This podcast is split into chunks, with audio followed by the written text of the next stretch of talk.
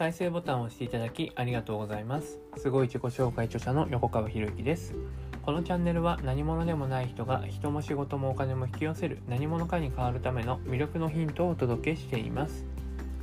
今回のヒントはサウナの入り方。ということで、まあ、前回のね、サウナシリーズに続編の要望がいただけましたので、まあ、今回からね、まあ、細かいところを少しずつお話ししていこうかなと思います。まあ、今日はサウナの入り方っていうことでね。で、サウナっていうのは、まあ、前回もお話ししましたけれども、暑いサウナ室に入って体を温めて、まあ、温める、まあ、温めてね。で、そして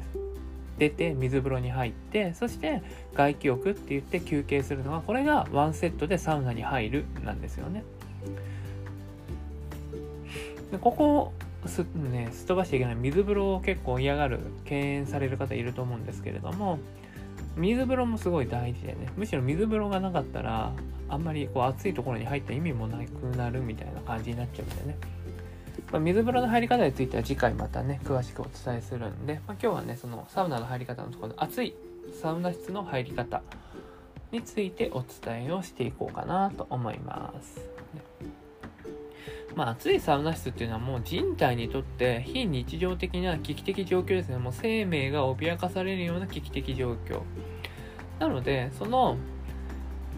非日常的な100度なんてないじゃないですか普通100度なんてない状況の中にこ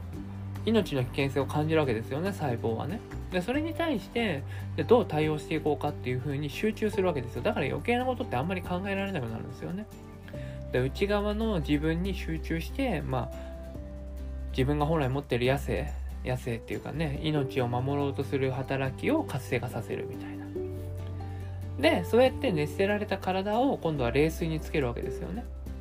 するとまた体は驚くわけですよ。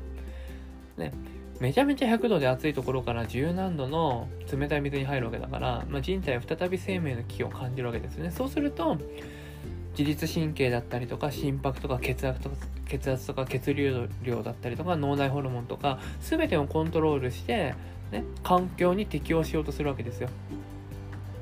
でそして水風呂から出てで生命の危機を出したと判断した人体は急速に整っていくということになるわけですよね。でエネルギーの浪費が止まって、まあ、動作が軽くなった脳がサクサクと動き始めるし、まあ、この血流が増加したことで腰痛や肩こりが和らいでいくっていうそういう流れになっていきます。で今日はサウナ室の入り方ですよね。まずは、まあ、サウナ室に入る前に、まあ、これはね、お風呂に入るとき同じですけど、体や髪をね、洗って身を清めてください。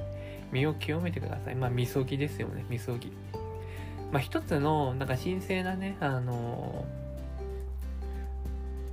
ー、髪ごとをするようなイメージで洗うとすごいいいですよ。だってね、もうそもそもだって自分の体の中にある普段使っていないものを目覚めさせるわけだから、まあ、そもそも自分では意識が届かないところのものを動かそうとしてるわけだからもうこれすごいことだと思うんですよね。自分では意識していない部分を動かせるわけで。すまあもう心臓とかねほとんどね自分がね僕たちの体っていうのは自分で意識しなくても、えー、正常に生きられるようにねもうこれも天の采配としか言いようがないような働きをしてくれてるわけですよ。でそれをさらに活性化させるっていう意味でまあね僕は神事だと思ってねあの身を清めたりするんですけどね。で、まあ、サウナは、あの、サウナ室は、まあ、大体2種類あると思うんですよね。熱いサウナか、やや熱いサウナ。まあ、よく、うん、一般的にイメージされる超熱いサウナっていうのをドライサウナって言って、で、こ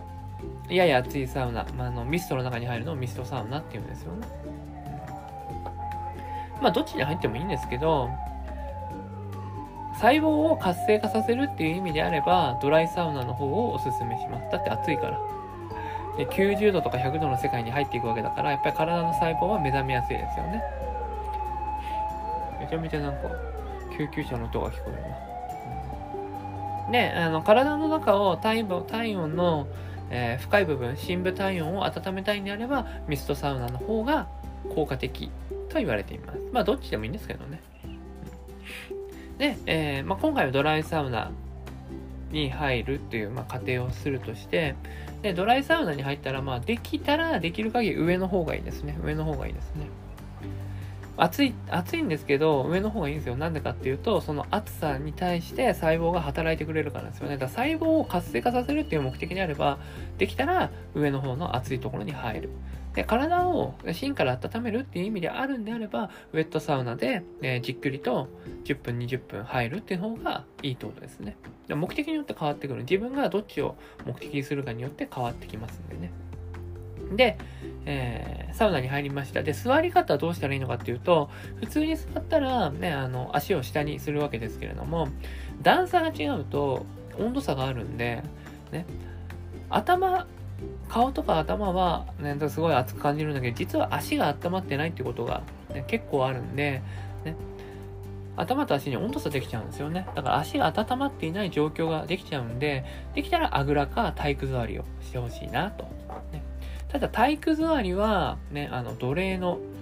座り方なので、まあ、この辺はまたどっかでワークショップとかなんかやろうかなと思うんですけどね。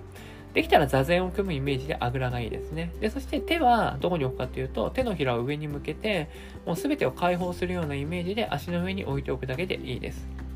で、次に、まあ、どのくらい入っていたらいいのかっていうことなんですけれども、まあ、体に効くっていうのもあるんですけど、これ、音声で伝えるとちょっと難しいんで、心拍数を測るっていうやり方をここではお勧めします。まあ、大体1分間に100回から120回。1分間に100回から120回。大体あの、サウナ入ると、12分計っていうのがあって、1周が1分のね、時計があるんで、で、まあ、その手首のね、あの脈の部分測って、それが1分間で100回から120回ぐらい、えー、ドクドクドクドクって打つようになったら、えー、まあ出るぐらいのイメージ。まあ多分平常ね、50、60だったり、まああんまり低いと思うんですよね、平常時はね。でそれをこう、サウナの中に入って熱くすることで心拍数をどんどん上げていくっていう。で、それが100回から120。まあそれ以上超えると結構ね、心臓に負担かけてしまうんで、まあ、100回から120回。ね。で、えー、まあ測るのめんどくさいよっていう場合には、回数数えるのめんどくさいなって場合には、なんかね、ドラえもんの歌がいいらしいですよ。ドラえもんの歌。あんなこといいな、できたらいいな、あんな夢こんな夢いっぱいあるけどっていうのをちゃんと歌うと、あれ1分間に100回なんですって、リズム的に。だから手首を触ってみて、でこれと同じリズムになったら出るみたいなね、ことをぜひやってみてください。で、まあ、多分ね、その1分間に100回から120回に行くのに5、6分かなドライサウナだったらね。まあ、もっと入っててもいいんですけどね。自分が心地いい状態になる。心地いい。もうちょっと辛いなっていう風に、これ限界ってなったらもう出ればいいと思うんですけど。で、そうすると、あと、まあ、さっき顔が熱くなるって言いましたけれども、顔が熱くて出たくなる場合があるんですよ。で、その場合はもう濡れタオルで顔包んでおいた方がいいんですよ。顔と頭と顔はすぐ熱くなるんで、まあ、できたら、まあ、濡れタオルで、あの、頭と顔をあの包むような。だからね、あの、サウナハットって売られてるんですよね。頭熱くなるから。まあまあそこまでやる必要はないと思うんですけど、まあ、顔が熱くてちょっと耐えられないっていう場合には、あの、濡れタオルで頭を覆うってこともぜひやってみてください。で、汗、汗すぐ出ると思うんですけど、あのね、コップが、コップがね、冷たいコップ入れて、ね、冷たいコップに氷を入れておくと結露できるでしょ。人間も同じなんですよ。人間もね、いきなり暑いところに行ったら結露ができるんですよね。だって体温の方が低いわけだから。で、最初に出てくる汗っていうのは、これ結露なんで、汗じゃないですからね。汗じゃないんで、まあ多分3、4分したら汗いっぱい出てくると思うんですよね。で、それ汗だと勘違いして出ちゃう人多いんですけれども、汗じゃないんで結露なんで、ね、まあ放っておいてください。ね、汗で判断するというよりは、あの、心拍数ね、心拍数で測って、で、えー、100回から120回いったなって言ったら、外に出るようにしてみてください。で、あとちょっと言い忘れたんですけど、あの汗結構出ますからね。まあ、何もしなくても、まあの、自然と汗は出てくるんで、水を必ず、あの、ドライ、サウナ室に入る前には水を必ず取るようにしてみてください。とか、絶対取ってくださいね。水はね。はい。で、その際、水ですよ。水ですよ。いいですか？あの、糖分の入ったジュースとか絶対ダメですからね。水ですからね。水を取ってくださいね。糖分の入ったジュースとか取ってしまうと、あの体にこれ負担かけてしまうんだよね。必ず水を、お水ですよ。お水。ですか？水分じゃないですよ。お水ですよ。お水ね。をぜひ取ってみてください。ということで、サウナの入り方、サウナ室の入り方は一旦ここまでにして、次回は水風呂の入り方に行きたいと思います。はい、今回は以上になります。